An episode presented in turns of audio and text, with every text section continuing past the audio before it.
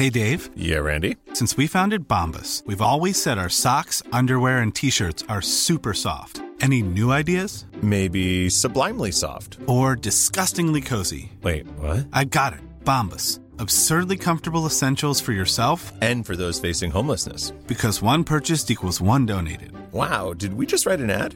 Yes. Bombas. Big comfort for everyone. Go to bombas.com slash ACAST and use code ACAST for 20% off your first purchase. Te lo cuento, te lo cuento. Tu dosis diaria de noticias.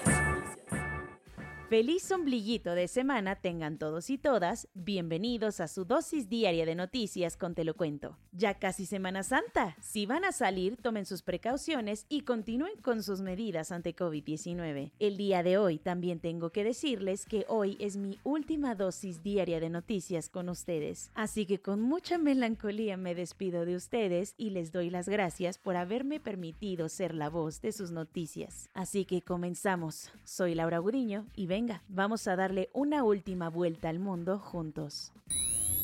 Por todo o nada, la obsesión de Vladimir Putin por controlar el Donbass es un hecho y ya anunció que no descansará hasta hacerse de la región, mientras miles siguen huyendo de la guerra. Decepcionados pero no sorprendidos. En una rueda de prensa, quien se dignó a aparecer fue Vladimir Putin, que aprovechó para presumir la invasión que está orquestando en Ucrania, especialmente en el Donbass, diciendo que sus objetivos siempre han sido muy claros y nobles. Putin aseguró que va con todo y que no se detendrá hasta hacerse de esta zona separatista. Además, aprovechó para decir que las conversaciones de paz con el gobierno ucraniano llegaron a un callejón sin salida. Por último, dijo que las atrocidades reportadas en el vecindario de Bucha, en Kiev, son falsas. Concluyó diciendo que la operación militar de Rusia continuará hasta su finalización total. ¿Y esa como para cuándo es?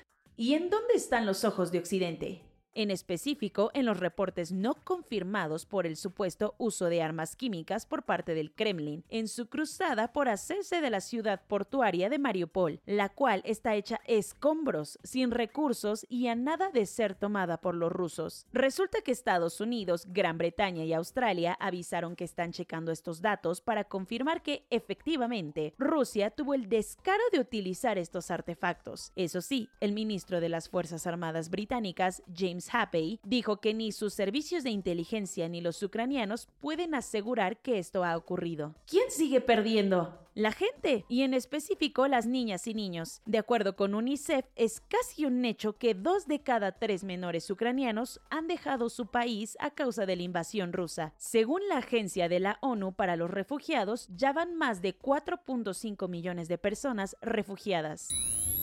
Asalto temático al metro. Un sujeto enmascarado abrió fuego en el metro de Nueva York y dejó al menos 18 personas heridas. La mañana de la Gran Manzana había transcurrido como cualquier otra, hasta que la gente en la estación del metro de la calle 36 de Brooklyn empezó a escuchar disparos desde uno de los vagones. Ante el desconcierto, las personas salieron corriendo del lugar del que curiosamente salía mucho humo. Poco después se supo más información. Un sujeto con chaleco naranja como de trabajador y una máscara de gas, lanzó el artefacto que nubló la vista de todos y disparó contra la multitud, dejando al menos 18 personas heridas. El atacante logró escapar del lugar y aunque parece ser que la policía ya lo tiene identificado, aún no ha sido arrestado. Por suerte, todo quedó en un susto, ya que ninguna de las víctimas sufrió heridas que pusieran en riesgo su vida, según las autoridades. Además, de acuerdo con el comisionado de policía de Nueva York, Keechant L. Sewell, este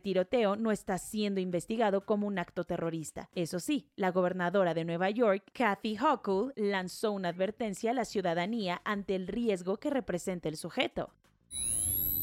Nuevo León feminicida. Las desapariciones y feminicidios en el estado obligaron al gobernador a crear un grupo especial de búsqueda a la par de que detuvieron al presunto feminicida de María Fernanda. Nadie puede negar la evidente realidad. Existe una ola de violencia feminicida y de desapariciones de mujeres en Nuevo León y al gobernador Samuel García se le está acabando el tiempo para reaccionar y hacer valer la justicia en su entidad. De momento, tras las exigencias de la sociedad, el mandatario anunció que 200 personas formarán un grupo especial de búsqueda que se encargará tanto de buscar a las víctimas como a sus agresores. No es poca cosa lo que sucede, ya que en menos de un mes se han emitido alertas por las desapariciones de 20 jóvenes. Y si bien han dado con 12 de ellas con vida, 9 siguen sin aparecer. Como recordarás, uno de los casos más sonados es el del feminicidio de María Fernanda Contreras, reportada como desaparecida el 3 de abril y encontrada sin vida en Apodaca. Al respecto, la Fiscalía de Justicia informó que detuvo en Coahuila a su presunto feminicida, Raúl Alfredo N., de 26 años de edad.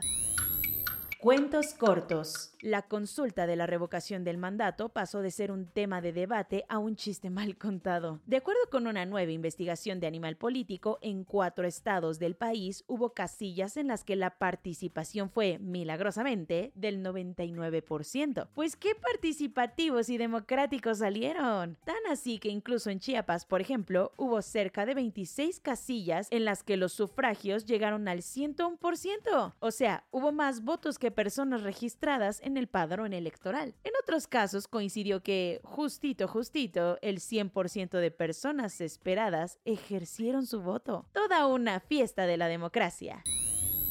¿Cuántos sexenios tendrán que pasar para darnos cuenta de que la militarización del país no resolvió el problema de la inseguridad? Al menos quienes ya pusieron el dedo en el renglón fueron los del Comité contra las Desapariciones Forzadas de la ONU, que hicieron un llamado al gobierno mexicano para terminar de una buena vez con el despliegue de Fuerzas Armadas en labores de seguridad pública, ya que implican, según su informe, un riesgo alto para los derechos humanos. Allí recomendaron aplicar un plan de retirada paulatina de los soldados en las calles, poniendo en manos de las fuerzas civiles como las policías estas labores.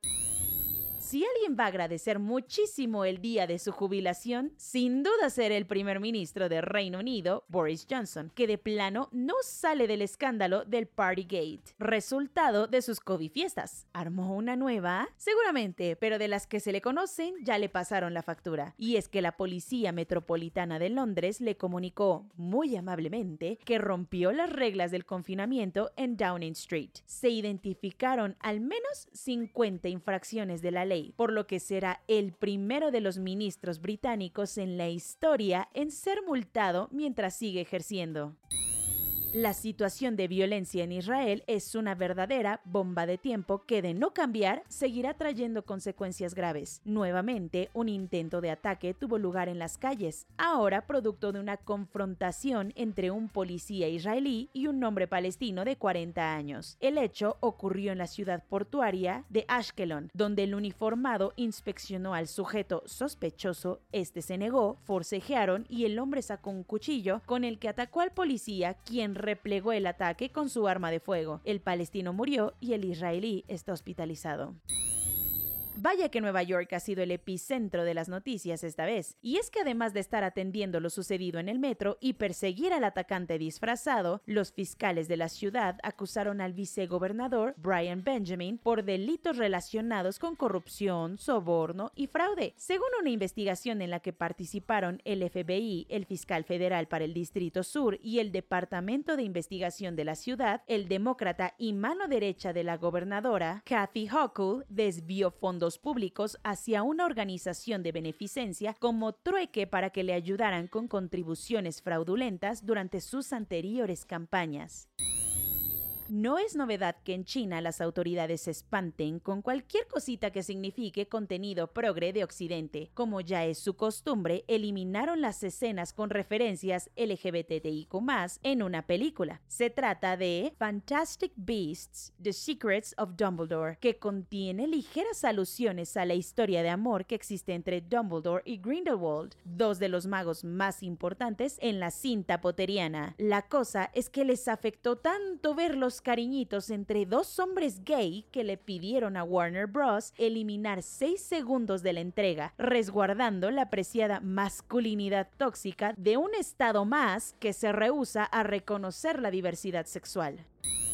Soy Laura Gudiño y esa fue nuestra última dosis diaria de noticias juntos. Muchas gracias por haberme acompañado en esta aventura. Que tengan un excelente día hoy y siempre y nos vemos por ahí. Muchas gracias. Soy Laura Gudiño, los extrañaré y hasta pronto.